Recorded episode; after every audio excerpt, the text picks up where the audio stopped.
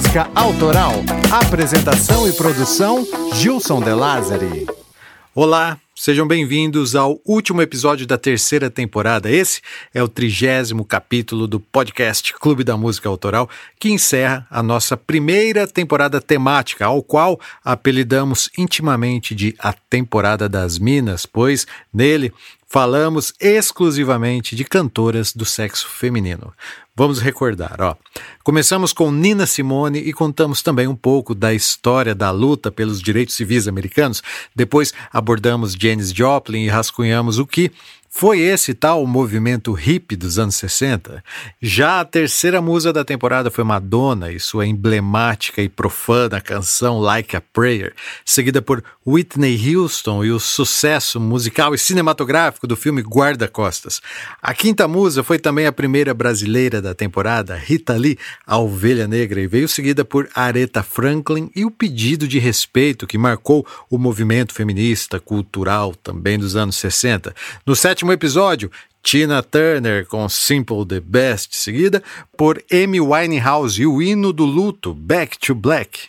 O penúltimo episódio foi nossa homenagem a Elis Regina, onde também desvendamos a mensagem por trás de O Bêbado e a Equilibrista, e hoje encerramos com chave de ouro, pois o episódio 30 do clube será sobre a canção Malandragem, eternizada por Cássia Eller. Quem sabe eu ainda sou uma garotinha. Esperando o ônibus da escola sozinha. Cansada com minhas meias três quartos. Rezando baixo pelos cantos Por ser uma menina má e essa ordem aí que eu citei sobre os episódios dessa temporada, assim como os temas, foram escolhidos pelos sócios do Clube da Música Autoral. Antes de começar a temporada, nós listamos 18 musas e os sócios votaram e escolheram. Cássia Eller foi a mais votada e por isso é ela que encerra a temporada assim em alto nível. Se você quiser participar das enquetes e ajudar a manter essa ideia viva, basta ser um sócio oficial do clube. É um apoio mensal que você pode fazer através do PicPay, PayPal, PagSeguro e do Apoia-se. Saiba mais acessando o site do clube, que é clubedamusicaautoral.com.br barra assine. Bobeira não viver a realidade E eu ainda tenho uma tarde e aproveito para mandar um salve para os nossos queridos sócios, mais do que sócios, né? Eles são os diretores do clube que têm os nomes citados, ouvem antes do lançamento e recebem uma camiseta exclusiva do clube. João Júnior Vasconcelos Santos, Matheus Godoy, Antônio Valmir Salgado Júnior, Luiz Prandini, Emerson Castro, Henrique Vieira Lima, Luiz Henrique Oliveira Machado, Dilson Correia Lima Teixeira Júnior e Caio Camasso.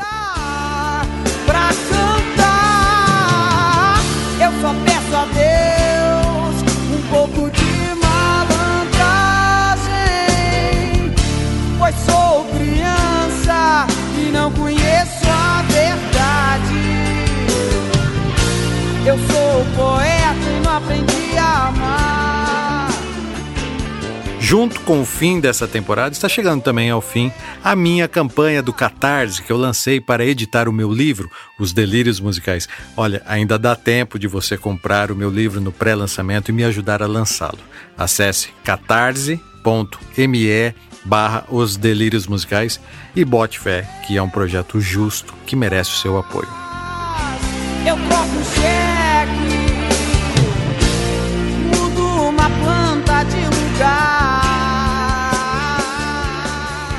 clima é de despedida e como não ser diferente, né? Mas preciso lembrar que todos os episódios dessa temporada tiveram as artes de vitrine desenvolvidas através de pinturas do artista plástico Caio Camasso e a finalização do Patrick Lima, que, ao lado do Gustavo Ferrone, me ajudaram na correção das minhas pronúncias em inglês. Entre outros detalhes, toda essa temporada foi editada pelo Cocão, o meu parceiro do clube, que estará comigo no episódio extra, onde comentaremos os bastidores dessa temporada. Por isso, se ainda não mandou um comentário ou um depoimento, mande que dá tempo. Os melhores serão lidos nesse episódio extra aí. Para encontrar o clube nas redes sociais é fácil. Estamos no Twitter, no Instagram, no Facebook e no YouTube. Procure por Clube da Música Autoral, que só de seguir você já começa a fazer parte desse clube.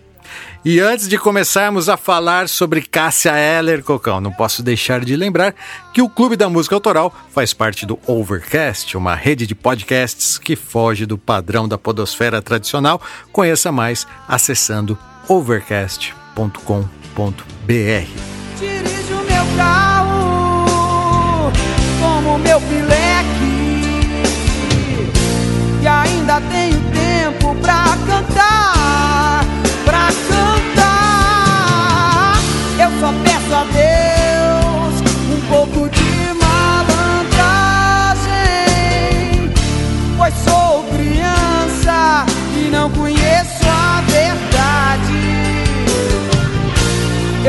sou poeta e não aprendi a amar. Então, beleza, vamos lá, vamos ao que interessa. Cássia Eller, caros ouvintes, assim como tantos gênios da música, teve uma história curta, porém intensa. Hoje serei simples e eficiente. Vamos na ordem cronológica dos fatos, afinal, basta os complexos golpes que a vida nos dá, principalmente quando resolve levar cedo os bons, né? Com vocês, Cássia Eller, com respeito e sem ser vago. Clube da música Autoral.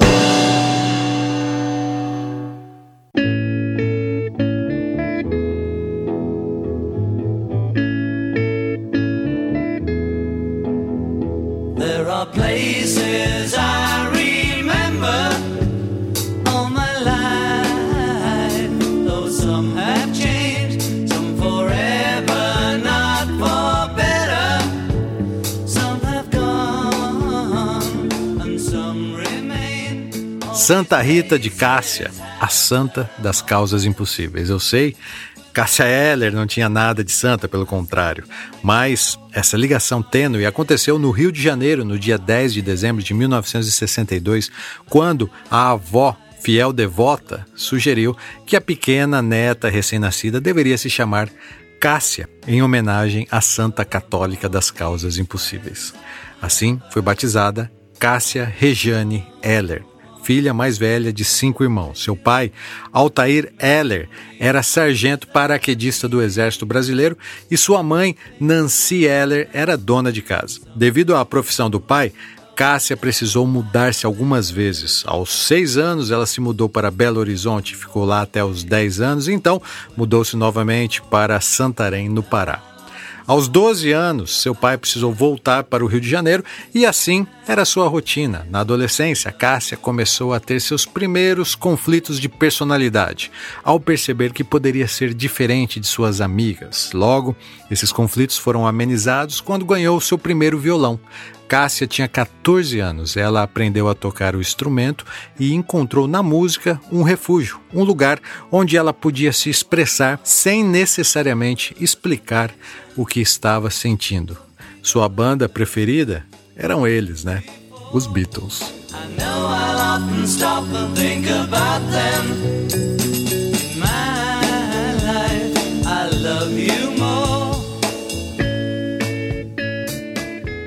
Cássia estudou canto coral e canto lírico e até participou de algumas óperas em Brasília.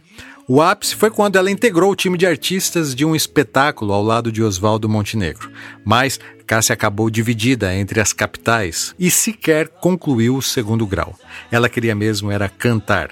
Em Belo Horizonte participou de um grupo de forró e foi percussionista de um grupo de samba. Em Brasília tornou-se cantora do primeiro trio elétrico da cidade, o Massa Real. Ela também chegou a trabalhar de garçonete, de servente de pedreiro e até chegou a trabalhar no Ministério da Agricultura em Brasília, acredita? Ela tentou seguir uma vida normal, mas não deu certo. Aos 20 anos, Cássia decidiu dedicar-se exclusivamente à música. Ela era eclética e isso lhe abriu várias portas. Ouça Cássia Eller cantando em um musical chamado Os Gigolôs de 1980.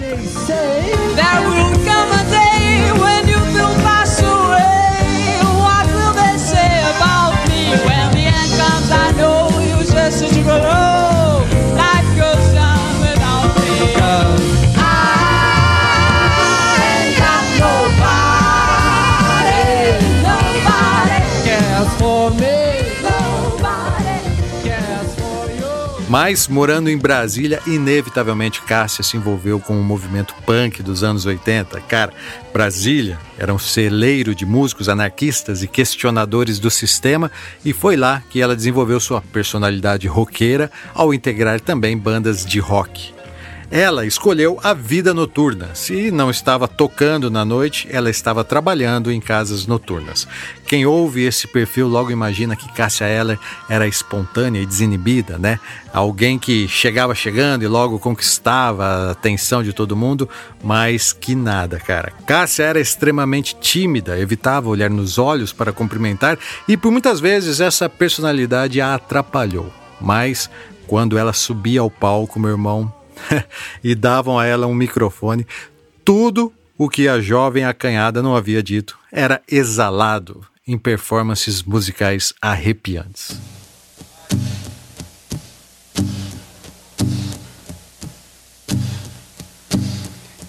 Oh, she may be weary. Young girls, they do get weary. Wearing that same old shabby dress.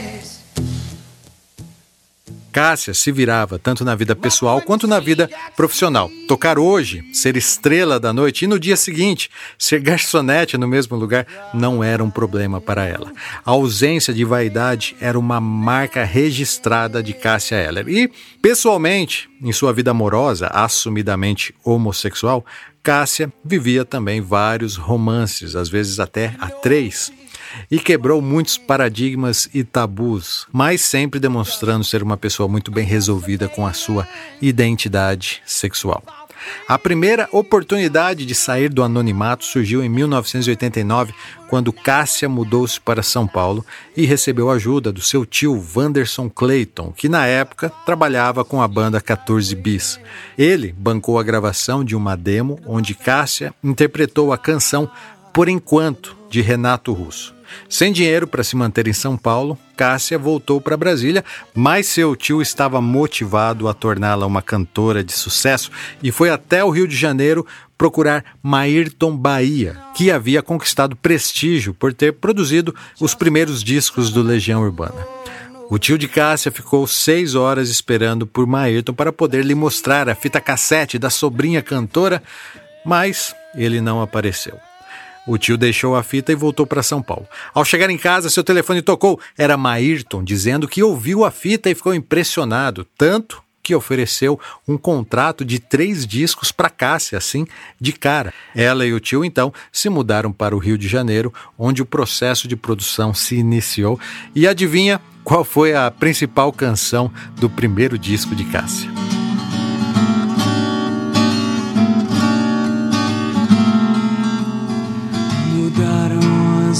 Estações, nada mudou. Mas eu sei que alguma coisa aconteceu.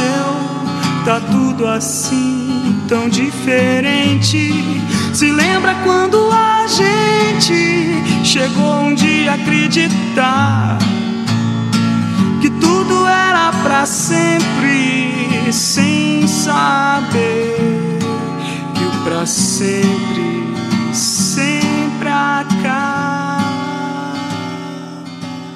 essa é a canção que estava na demo tape. Muitos fãs sequer sabem que essa música é do Renato Russo, pois Cássia Eller, assim como Elis Regina, se apropriava das canções e conseguia dar um novo significado, tanto que muitos fãs e até o próprio Renato Russo preferiam essa versão aí, ó, de Por Enquanto, com Cássia Eller cantando.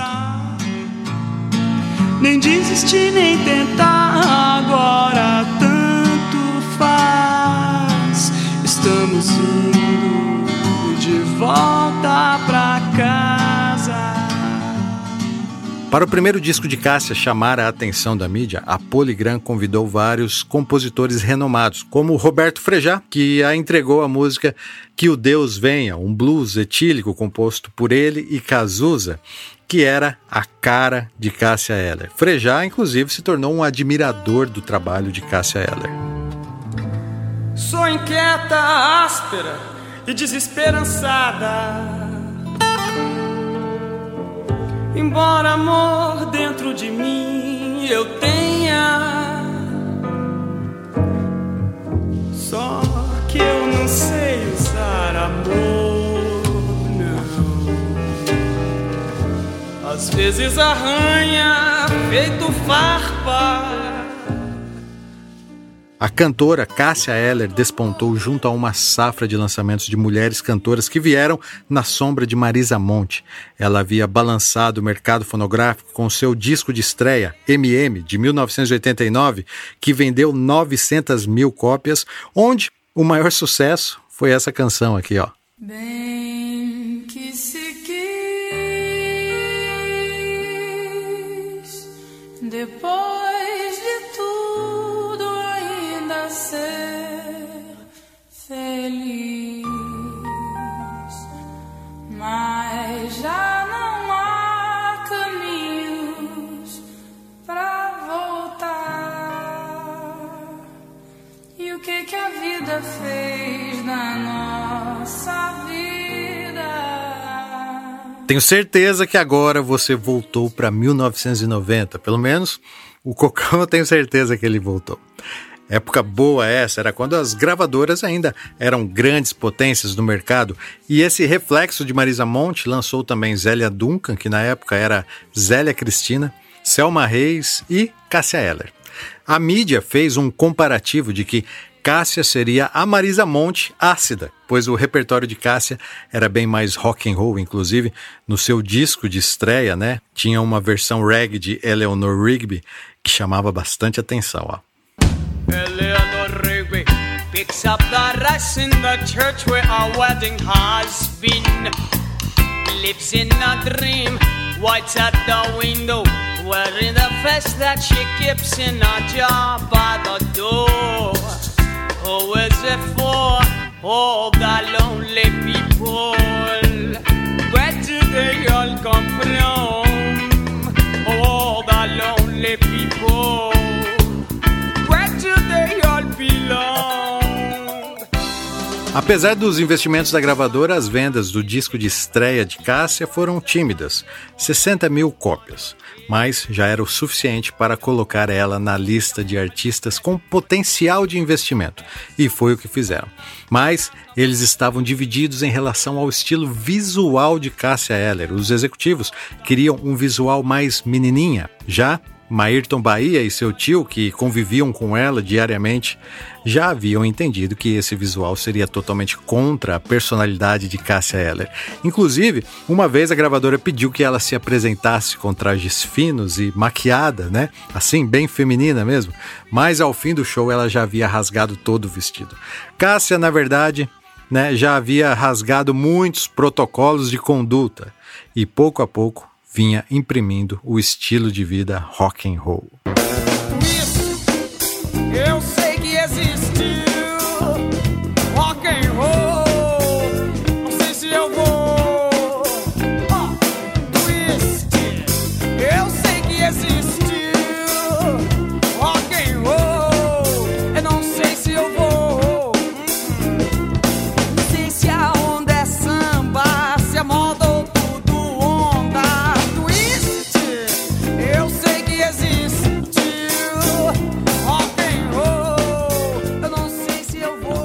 Porém, no meio desse caminho houve um disco perdido. O famoso disco de Cássia Eller, que foi engavetado pela gravadora e nunca mais se viu. Ele foi feito em parceria com o bluesman argentino Victor Biglione, que estava procurando um cantor para fazer alguns shows de blues e topou com Cássia. Ela gostou do estilo e ambos fizeram realmente apenas alguns shows, mas Cássia arrebentou. Se liga nessa versão blues de Mercedes-Benz.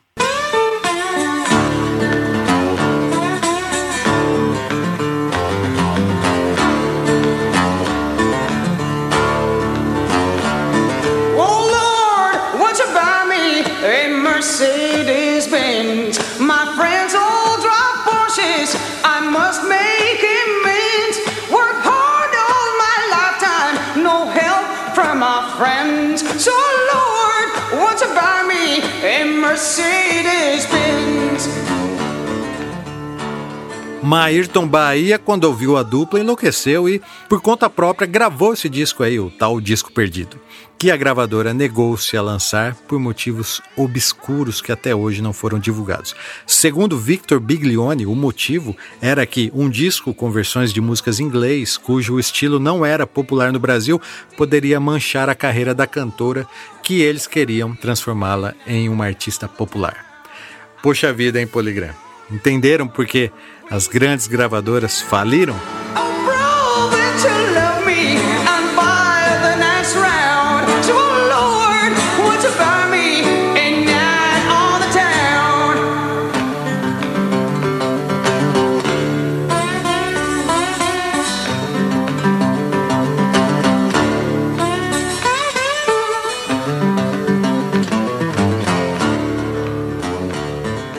1992, o segundo disco oficial de Cássia, Marginal, chegou nas lojas. Era um disco de rock, sem dúvidas, mas além de versões de clássicos de Jimi Hendrix e Rita Lee, também trazia versões ecléticas de canções como Teu Bem, de Arrigo Barnabé. Cássia, como uma boa roqueira brasileira, gostava de misturas e a gravadora valorizava essa variação cultural. Um dia vai, um dia vem. Felicidades pro teu bem, meu bem. O teu negócio é sair bem, o teu negócio é se dar bem, o teu negócio é sair bem, o teu negócio é se dar bem, teu negócio é sair bem, o teu negócio é se dar bem, cuspir no prato de alguém,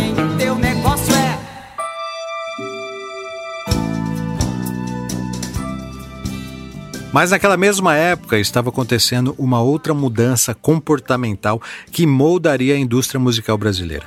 Essa novidade era uma sigla que se chamava MTV ou MTV, a Music Television, um canal aberto que trazia uma programação exclusivamente musical.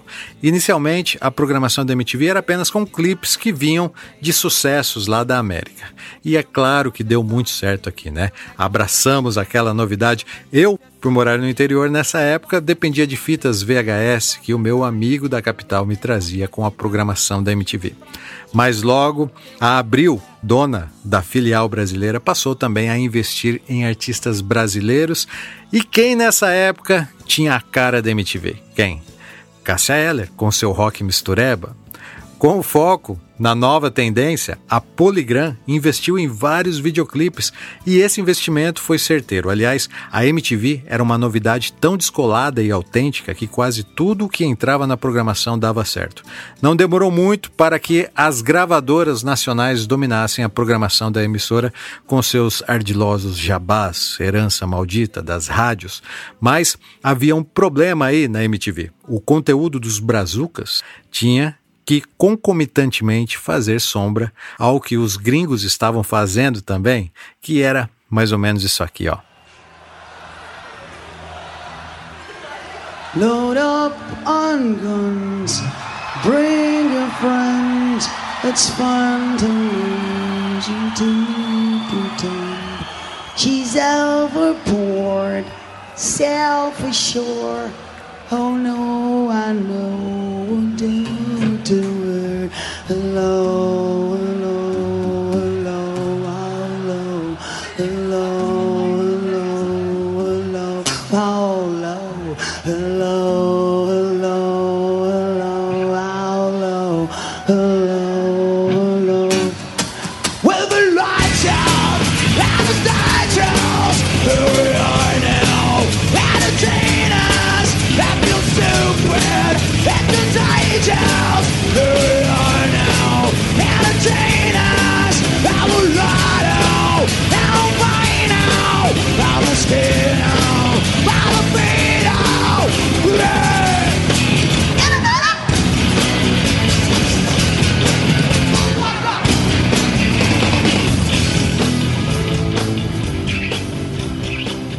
Mas se você por acaso estiver achando que Cássia estava surfando na onda do sucesso, saiba que não era bem assim não. Ela almejava o sucesso profissional, sem dúvida, mas não curtia o pacote completo que vinha com muita bajulação, ostentação e fãs xaropes. Em 1993, Cássia engravidou e logo deu à luz a Francisco Ribeiro Heller, fruto de uma relação casual com o seu baixista, Tavinho Fialho. Chicão, como muitos sabem, né, foi criado como filho do casal Maria Eugênia e Cássia, que nessa fase se afastou da carreira artística. Isso foi bom, pois ela estava desgostosa com os rumos que a gravadora havia dado à sua carreira. Oito meses depois do nascimento do filho, Cássia resolveu voltar aos palcos e a gravadora também estava cobrando por um novo disco. Mas o problema é que Cássia não suportava o clima de criação e concentração do estúdio.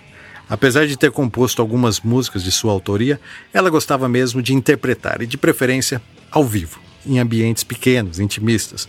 Por várias vezes ela declarou que ficar trancada em um estúdio não era a dela, de jeito nenhum. Porém, o seu novo produtor musical, Guto Graça, entendeu que o que faltava para Cássia era exatamente uma boa pré-produção seus discos soavam rock porque os arranjos eram de certa forma improvisados. E escondido da Polygram, Guto levou Cássia para sua casa, onde tinha um estúdio lá, e ele conseguiu criar um clima diferente dos tradicionais estúdios. Um clima familiar onde Cássia, que ainda amamentava Chicão, pudesse ficar à vontade durante as sessões, que também eram acompanhadas por amigos e familiares. Aquele clima amistoso quebrou a pressão que Cássia psicologicamente sofria em estúdio, já que esse contratualmente seria o último disco com a Polygram. Mas deu tudo certo. E é nesse disco homônimo de 1994 que surge pela primeira vez a canção que definiria a personalidade artística de Cássia Eller. Quem sabe eu ainda sou uma garotinha. Calma, segura aí, Cocão, que daqui a pouco falaremos de malandragem. Esse disco de 94, é um divisor de águas na carreira de Cássia Eller. Ela interpretou Herbert Viana, Raul Seixas, Djavan, entre outros. O método de Cássia escolher seu repertório era singular. Ela tocava a canção em seu violão e procurava a sintonia certa. Quando a encontrava, geralmente a canção entrava no disco. E nesse disco também se fortalece a parceria com Roberto Frejá, né, que geraria ainda muitos frutos. Eu traço tantos planos brilhantes antes de te ganhar num salto mortal de iniciante, na pirraça de te ter por enquanto, por enquanto. Esse que estamos ouvindo é o Blues do Iniciante, mais uma das parcerias entre Cazuza e Frejá que Cássia se apoderou. Esse disco foi o primeiro de Cássia Eller a ultrapassar as 100 mil cópias vendidas. E assim, Cássia e Polygram renovaram o contrato para repetir a dose e em 1997 lançaram o álbum Veneno Anti-Monotonia, um tributo que continha apenas músicas do Cazuza.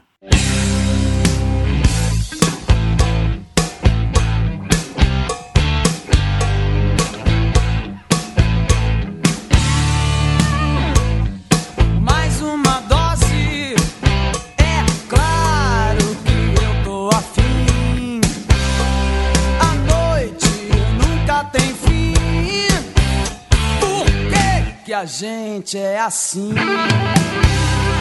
Agora fica comigo. Roberto Frejá rasgou a seda elogiando muito Cássia Eller, que, como sabem, né, todas as músicas do Cazuza, da fase Barão Vermelho, são parcerias entre os dois roqueiros. O tributo a Cazuza foi muito bem aceito pelo público, mas antes disso a Polygram havia lançado um disco ao vivo, o primeiro, que se chama Cássia Eller ao vivo, de 1996.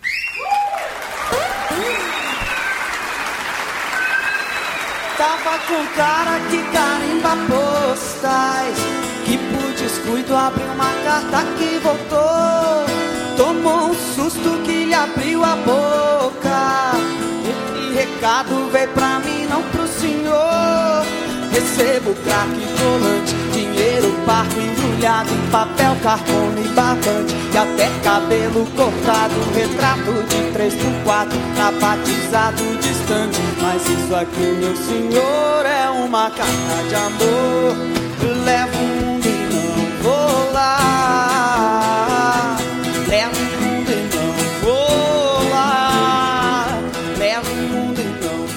Cássia mandava muito bem em estúdio, mas era no palco que ela se transformava. O disco ao vivo vendeu mais que os álbuns de estúdio e promoveu a carreira já consolidada da cantora. Então, a gravadora, que não é boba nem nada, repetiu a dose e lançou em 98 mais um disco ao vivo com apresentações da turnê Veneno, que continham, na maioria, músicas do tributo a Cazuza.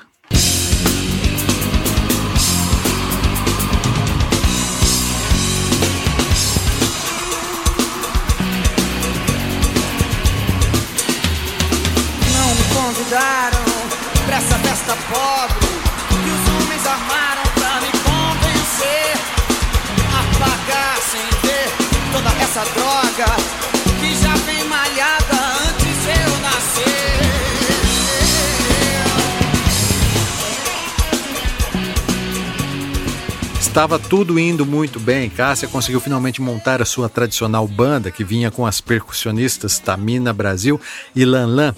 Aliás, não é segredo para ninguém, né, que Lanlan, Maria Eugênia e Cássia Eller mantinham um relacionamento a três.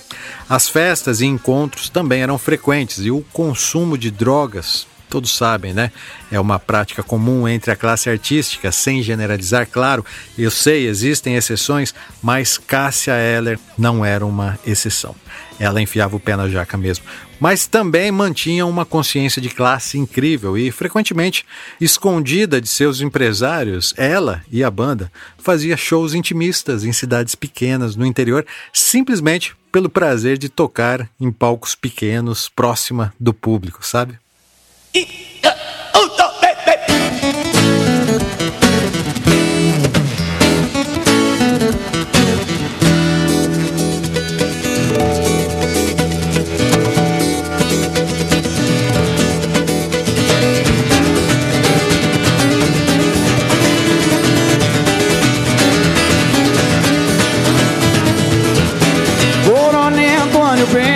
No dia do casamento da sua filha Juliana. A ele não que sanfoneiro foi pro Rio de Janeiro, convidou o Bené Nunes pra tocar. Olê, olará, esse dia Bodocó faltou pouco pra virar. Cássia, para alguns, poderia até parecer frágil, mas não era bem assim não, tá? Ela tinha uma opinião forte e resolveu mudar completamente o seu conceito artístico, passando a elaborar um novo projeto, agora com músicas inéditas. Ela procurou alguns compositores famosos e pincelou algumas canções que a identificava, mas encontrou a veia artéria do seu projeto em um compositor paulistano, também roqueiro. Na época, ele era integrante dos Titãs. É claro que estou falando do Nando Reis. Daí aconteceu a mágica, né? Quando o segundo sol chegar para realinhar as órbitas dos planetas, derrubando com assombro exemplar o que os astrônomos diriam se tratar de um outro cometa. Quando o segundo sol chegar. Nando Reis conta que seu encontro com Cássia foi estranho. Ele estava trabalhando algumas músicas com Marisa Monte em seu apartamento. Marisa, inclusive, compôs duas músicas para Cássia que entrou nesse disco. Uma delas, inclusive, fez muito sucesso, Palavras ao Vento.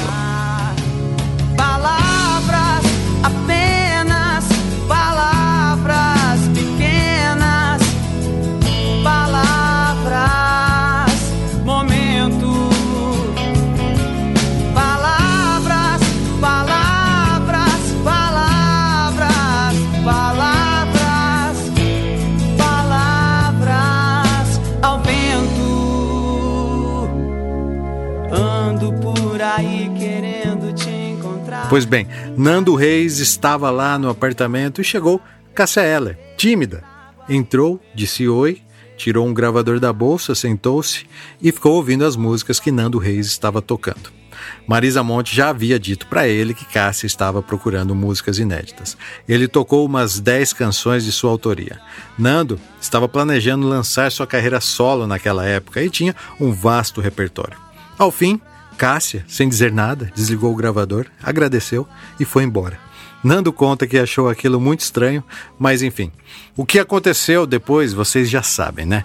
No disco de músicas inéditas de Cássia Eller entraram quatro músicas de Nando Reis, sendo que o grande sucesso ficou a cargo da canção Segundo Sol, que Nando narra que ela teria sido roubada dele, já que a estava guardando para o seu disco solo, mas não teve jeito.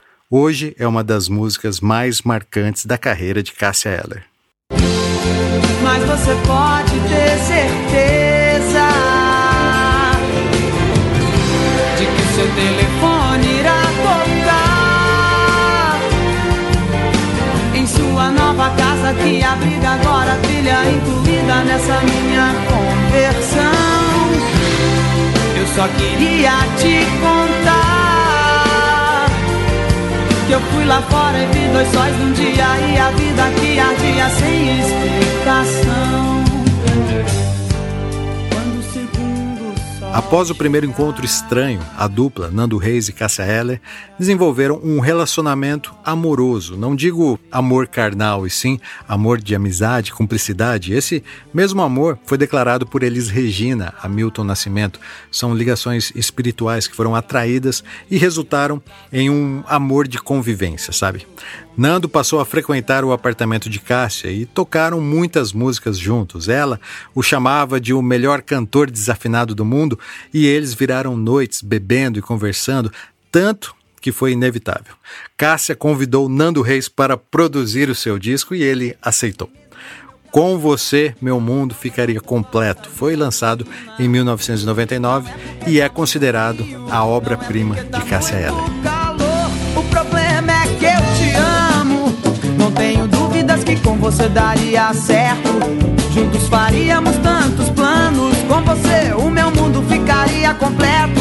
Eu vejo nossos filhos brincando e depois cresceriam e nos dariam os netos. A parceria entre Nando Reis e Cássia Eller estava só começando.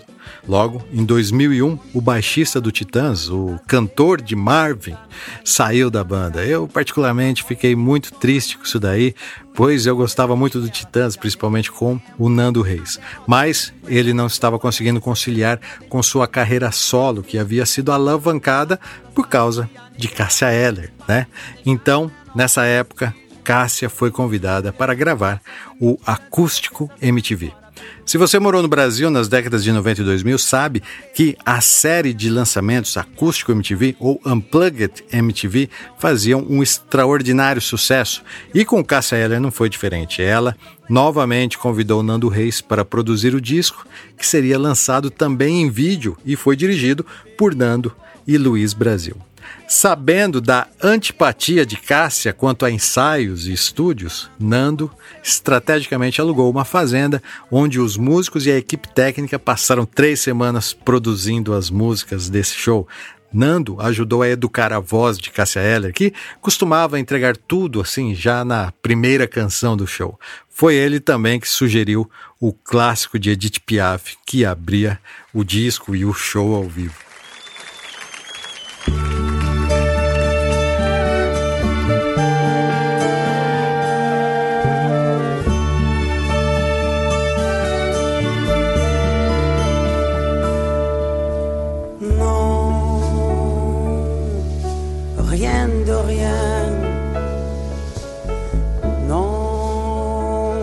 Ne regrette rien.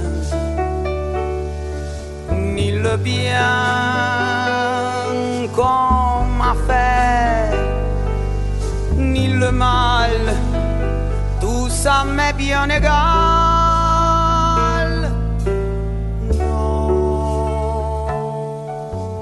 Esse disco é o maior sucesso comercial de Cássia Eller. Ele ultrapassou a barreira de um milhão de cópias vendidas, inclusive ganhou o Grammy Latino como melhor álbum de rock de 2002. Cocão faz assim: para valorizar a nossa playlist, vamos lembrar de alguns sucessos que tocavam sem parar em todos os lugares do país com o lançamento desse disco. Por exemplo, a versão de Partido Alto, uma canção de Chico Buarque. Deus é um cara gozador, adora brincadeira. Pois pra me jogar no mundo tinha um mundo inteiro. Mas achou muito engraçado, me bota cabreiro. Na barriga da miséria nasci brasileiro, eu sou do Rio de Janeiro. Diz que Deus, diz que dá, diz que Deus dará. Na canção 1 de julho, mais uma vez, Cássia resgatava o mito Renato Russo. Bicho, sou anjo e sou mulher. Sou minha mãe, minha filha, minha irmã, minha menina. Mas sou minha, só minha e não de quem quiser. Sou Deus, tua deusa, meu amor. Todo o amor que houver nessa vida de Cazuza e Frejá também sendo homenageado pela fonte de poesia que Cássia tanto bebeu. Eu quero a sorte de um amor tranquilo, com sabor de fruta mordida.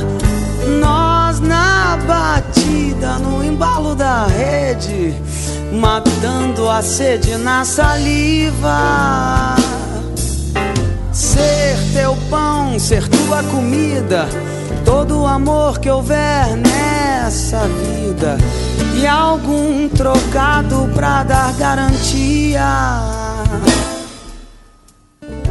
Os Beatles eram a maior referência musical de Cássia Eller e, claro, não podiam ficar de fora dessa. E foi com Sgt. Pepper's Lonely Hearts Club Band.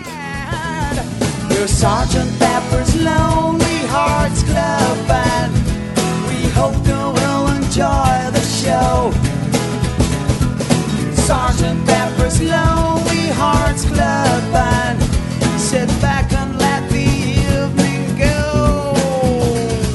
Sergeant Pepper's Lonely Esquina Paranoia Delirante, cara, quem que não lembra?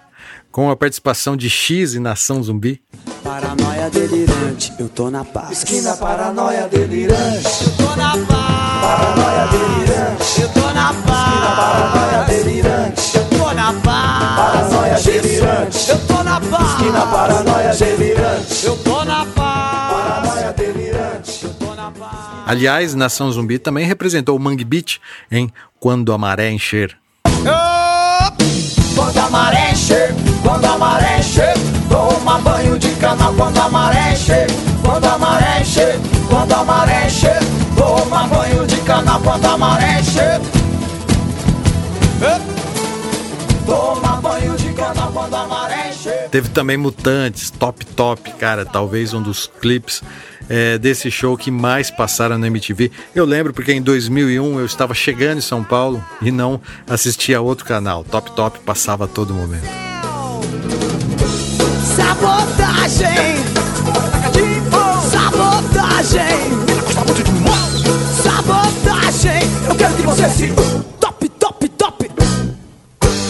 Lari, lari. Isso tudo sem falar ainda das parcerias geniais com Nando Reis, como a belíssima Luz dos Olhos. E eu te chamo.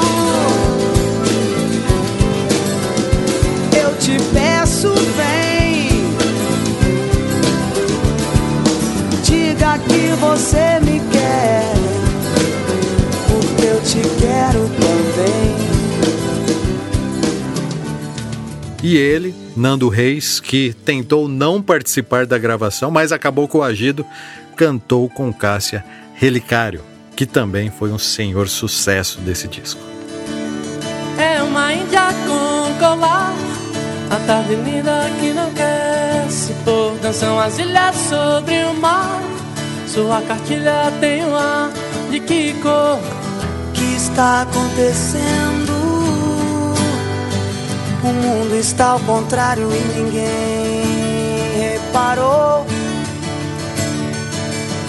O que está acontecendo? Eu estava em paz quando você chegou. O acústico MTV Cássia Eller é, sem dúvidas, um baú de hits. E ainda nem falei do maior sucesso desse disco, que vinha repaginado com um arranjo ainda mais incrível que o da versão original.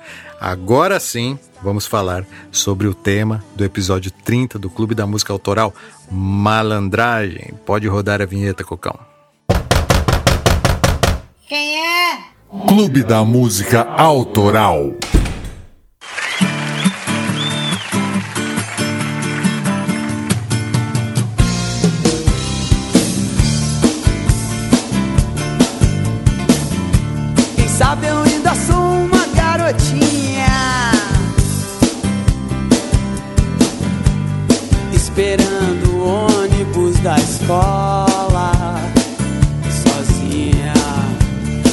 Cansada com minhas meias três quartos.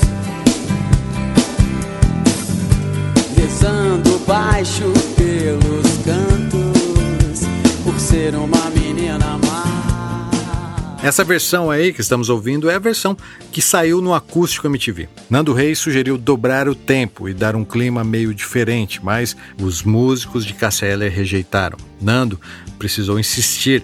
Ele conta que nesse dia a luz da fazenda acabou. Ele foi para o quarto e refletiu se deveria insistir, afinal era a principal música de Cássia Eller e eu só posso agradecê-lo pela insistência. Para mim, essa é a melhor versão.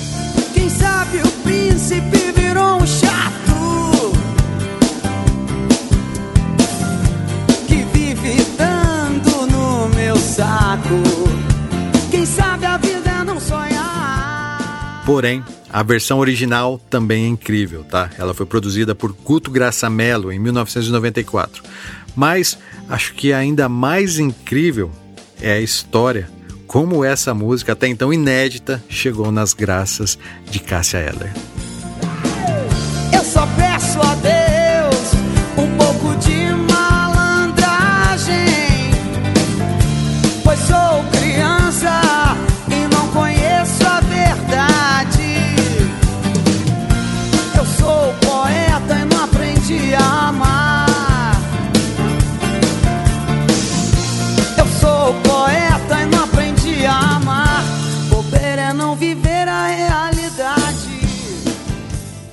Contar essa história desde o início, precisamos resgatar alguns personagens, como por exemplo, Angela Rorô. Ela, sem dúvidas, um dia merece ter um episódio do clube só para ela.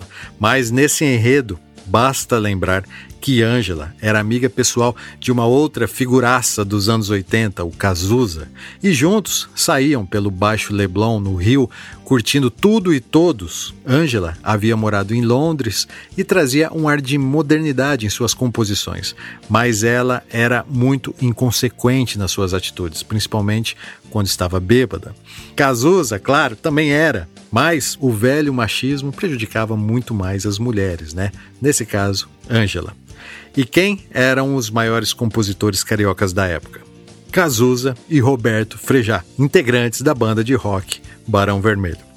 Segundo Frejá, Cazuza ligou para ele e disse: Precisamos ajudar Ângela.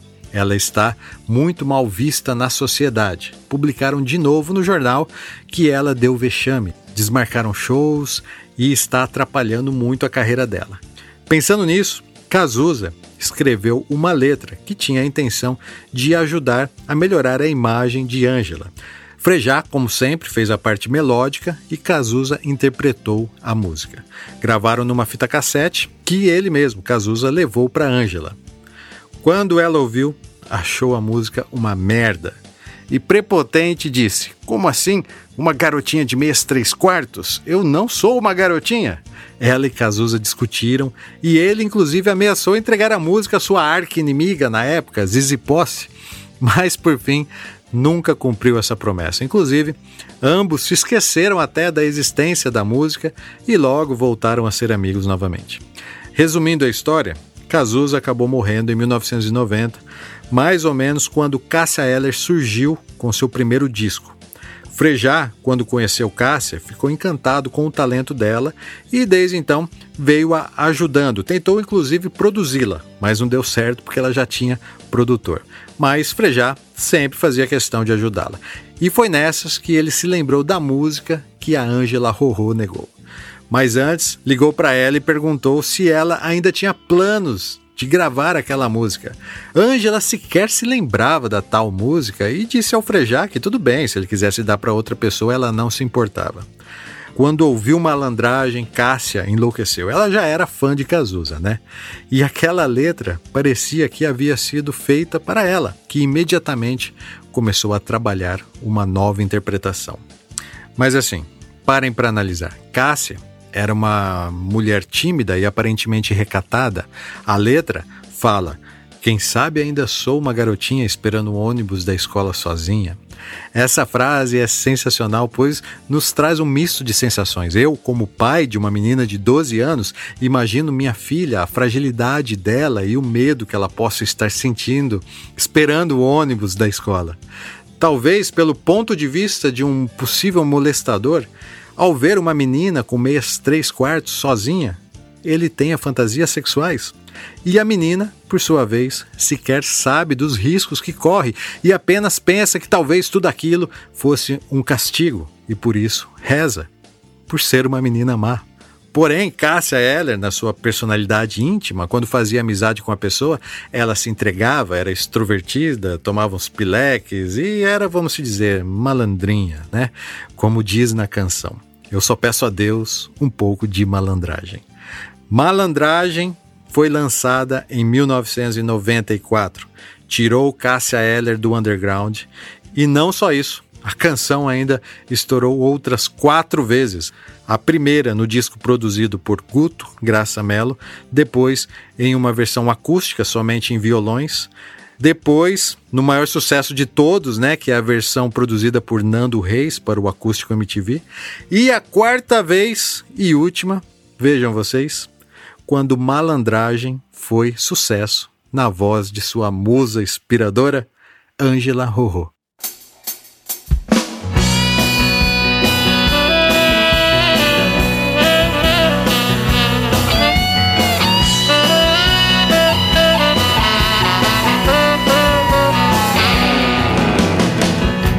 Quem sabe ainda sou uma garotinha. Esperando o ônibus da escola Sozinha Cansada com minhas meias três quartos. Rezando baixo pelos cantos Por ser uma menina má Ângela Rorô é uma figuraça, né, cara? E ela mesmo narra que estava no carro com o rádio ligado e ouviu, né, a música. Eu só peço a Deus um pouco de malandragem e pensou, opa, peraí, parece que eu conheço essa música e se lembrou, ah, é a música do Caju. Caju era o apelido de Cazuza, né? Aquela que o Frejá disse que iria entregar para alguém mas daí ela começou a ouvir essa música em todos os lugares e percebeu a burrada que havia feito. Mas ela mesma confessa que sequer podia reclamar, porque Cássia Eller cantava demais e interpretou muito bem essa canção. Inclusive, após a morte de Cássia, Ângela Rorô oficialmente incluiu malandragem no seu repertório e em todos os shows antes de cantá-la, ela faz questão de lembrar a merda que fez ao recusar sua música. E completa, dizendo que ela ainda era muito nova para entender que era apenas uma garotinha.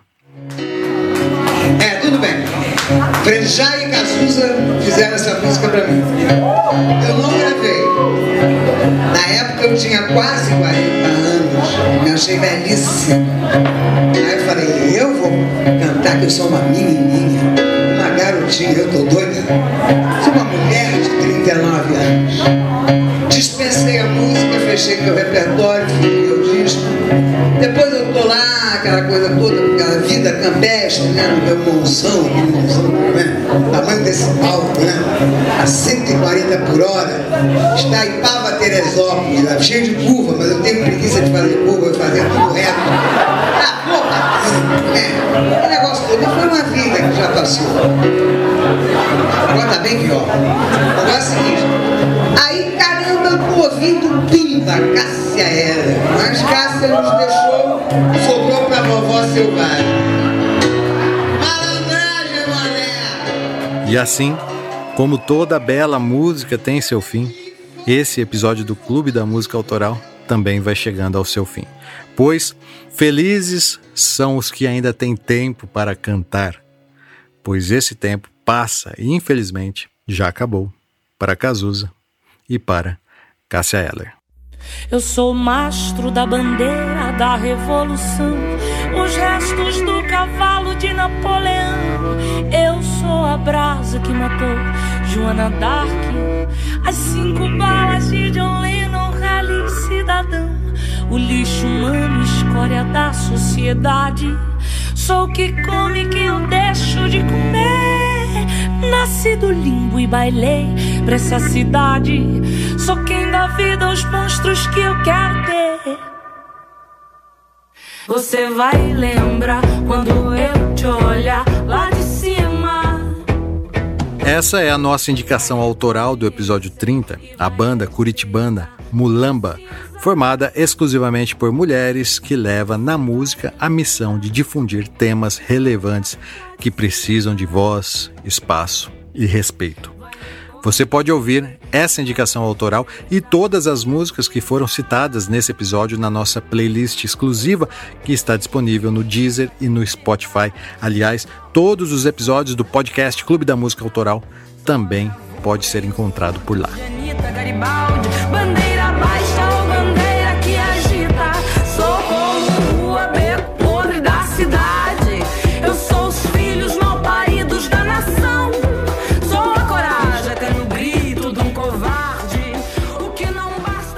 E agora é oficial.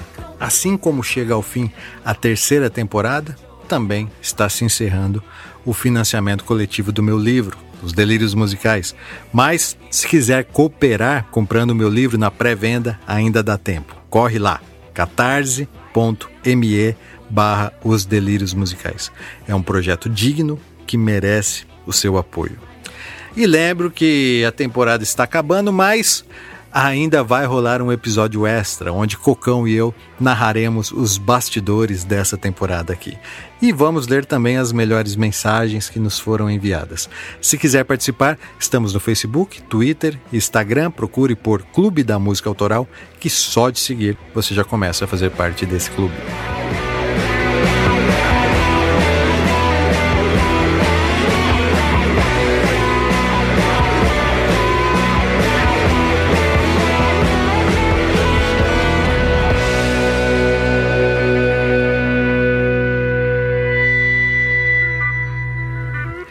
Após o incrível sucesso do Acústico MTV, Cássia Eller entrou numa rotina insana de shows. Eram noites e mais noites dormindo mal, às vezes até em aeroportos. Ela ficava meses sem ver o filho, que era sua grande paixão. Contudo, passou a ter recaídas que foram promovidas pelo uso inconsequente de drogas. Empresários, bandas e produtores fizeram uma reunião. O objetivo era afastar Cássia dessas recaídas que, inicialmente, preocupava mais pelo quesito financeiro. No entanto, ela passou a ficar depressiva e frequentemente tinha crises de pânico. Ela quebrava objetos em hotéis, se machucava. Cássia gritou. Para quem sabe ouvir, ela gritou, avisou que algo estava errado e por inúmeras vezes, como se pressentisse algo pior, comentou com algumas pessoas o que ela gostaria que acontecesse com Chicão, caso ela viesse a morrer. Mas é claro que ninguém levava aquele papo a sério. Porém, isso realmente aconteceu. As circunstâncias da morte de Cássia Eller. O Fantástico apurou que a cantora chegou à clínica alcoolizada e tinha marcas de picadas de agulha no corpo. Testemunhas disseram que Cássia Eller chorava muito quando chegou à clínica. A família da cantora contesta a notícia de que ela foi vítima de uma overdose. Se você disse eu não pude acreditar. Duas amigas trouxeram Cássia Heller até esta casa de saúde, aqui no bairro de Laranjeiras, zona sul do Rio. Elas pararam o carro bem aqui na frente. Uma das amigas entrou para pedir socorro. De repente, a cantora saiu do carro e começou a vagar pela rua, caminhando naquela direção. Ela voltou sozinha andando. E de lá pra cá ela veio amparada com as pessoas e estava chorando. Andar ela não andava. Ela tava, a pessoa, tinha umas pessoas eh, amparando ela para poder trazer para cá. Ela falava alguma coisa? Não, só chorava. Só chorava, só se via choro. Só o resto não tinha mais nada. Parecia muito agitada? Muito. Tava bem caída, ela não aguentava ficar em pé. Cássia Heller foi transferida para a unidade coronariana. Lá teve a primeira parada cardíaca. Médicos conseguiram reanimar a cantora, que foi transferida em estado grave para o CTI. Segundo o boletim médico, uma nova parada ocorreu às seis da tarde, cinco horas depois da internação. Às sete e cinco da noite, a paciente morreu. Nós apuramos que Cássia Heller foi vítima de intoxicação exógena. Cássia Eller faleceu no dia 29 de dezembro de 2001. Ela tinha apenas 39 anos. Foi levantada a hipótese de uma overdose, porém, isso foi descartado posteriormente pelos laudos periciais do Instituto Médico Legal do Rio de Janeiro. Cássia deixou a esposa Maria Eugênia, com quem viveu por 14 anos, e o filho Chicão, que na época tinha apenas 7 anos. Mas engana-se quem pensa que essa história terminaria por aí, pois o pai de Cássia Eller entrou na justiça para pedir a guarda do neto, mesmo contra a vontade da filha, que sempre deixou claro que a vontade dela era que, caso um dia faltasse, Maria Eugênia, que de fato era a mãe de Chicão, deveria ter a guarda do menino. Aquela briga judicial causou uma tremenda comoção. Era 2001, não existia ainda casamento ou leis que assegurassem direitos a casais do mesmo sexo. Amigos de Cássia alegavam que o pai dela queria a guarda apenas por questões financeiras, já que Chicão era o único herdeiro de Cássia. Por outro lado, o advogado do pai acusava Maria Eugênia de ser usuária de drogas e afirmava que o próprio pai presenciou Cássia se drogando na frente do menino. O clima estava tenso. No dia da audiência de conciliação, estavam todos presentes, amigos, fãs, a banda de Cássia e, claro, a imprensa cobrindo tudo aquilo lá. Chicão foi chamado pelo juiz, que perguntou a ele o que ele queria. E naquele dia fez uma justiça inédita no Brasil. A guarda de Chicão foi passada para Maria Eugênia, companheira de Cássia Eller. Ela era uma pessoa que tinha uma tendência, uma, uma estrela para a revolução, sabe? Para quebrar os paradigmas. Até no momento da morte dela. Que coisa impressionante. A justiça da guarda do filho dela para Eugênia. Uma coisa que não estava legalizada. A Cássia vai, sabe? Encerra assim, essa estadia aqui. Uma chave de ouro, uma chave de diamante, uma chave de amor. Entende? Querendo ou não, ela foi um marco. Essa mulher inaugurou a confiança, sabe? No par, no homo afetivo, sabe? Na companheira, no companheiro. A Cássia inaugurou isso. Antes da justiça, ela inaugurou. Ela foi justa antes da justiça. Maria Eugênia, fala pra gente, saiu a sentença? Saiu, graças a Deus. Ganhou. O que, que o juiz falou, Maria Eugênia? Ele concedeu a tutela pra mim e na verdade foi um acordo, então não cabe nem recurso, acabou por aqui mesmo. Graças a Deus. É uma decisão inédita, né? Você assim, foi pioneira numa decisão inédita. Não, não fui eu que fui pioneira, isso foi a Cássia que implantou. Você já está feliz de onde chegou? Ah, com certeza.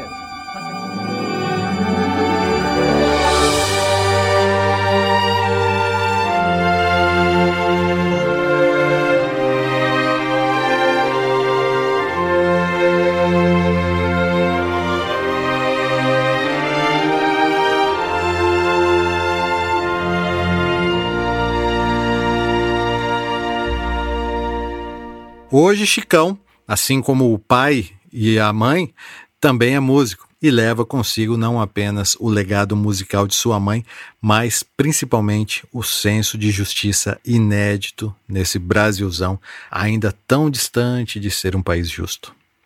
A terceira temporada do clube se encerra aqui. Obrigado por sua atenção e empatia ao compartilhar esse projeto independente que é produzido por mim, Gilson De Lázari, e editado pelo Rogério Silva, o Cocão.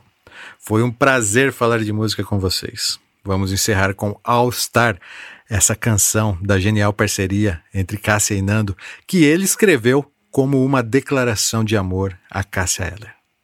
Até a próxima. Essa música aqui é do Nando Reis, chama All Star. É, ele compôs para mim na época que a gente ficou super amigo, há uns anos atrás, uns três anos atrás. Eu tenho muito orgulho, assim, ele gravou no disco dele e eu vou tocar aqui agora para vocês.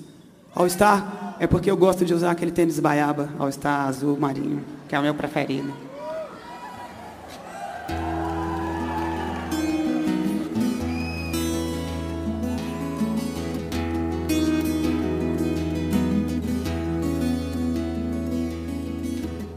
Estranho seria se eu não me apaixonasse por você. O sal viria doce para os novos lábios. Colombo procurou as Índias, mas a terra visto em você. O som que eu ouço são as gírias do seu vocabulário. Estranho é gostar tanto do seu all-star azul.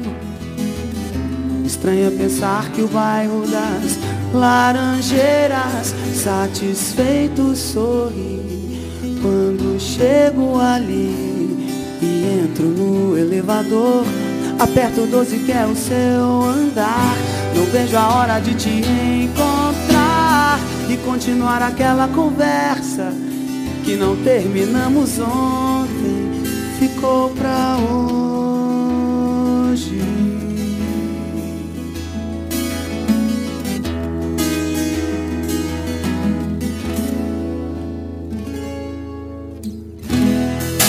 Mas já me sinto como um velho amigo seu. Seu all-star azul combina com meu preto de cano alto. Se o homem já pisou na lua, como ainda não tem o seu endereço? O tom que eu canto as minhas músicas pra tua voz parece exato. Estranho é gostar tanto do seu all-star azul. Estranho é pensar que o bairro das laranjeiras satisfeito sorri quando chego ali e entro no elevador. Aperto o 12 que é o seu andar. Não vejo a hora de te encontrar e continuar aquela conversa que não terminamos ontem. Ficou pra laranjeiras, satisfeito sorri quando chego ali e entro no elevador. Aperto o 12 que é o seu andar. Não vejo a hora de te encontrar e continuar aquela conversa que não terminamos ontem. Ficou pra hoje.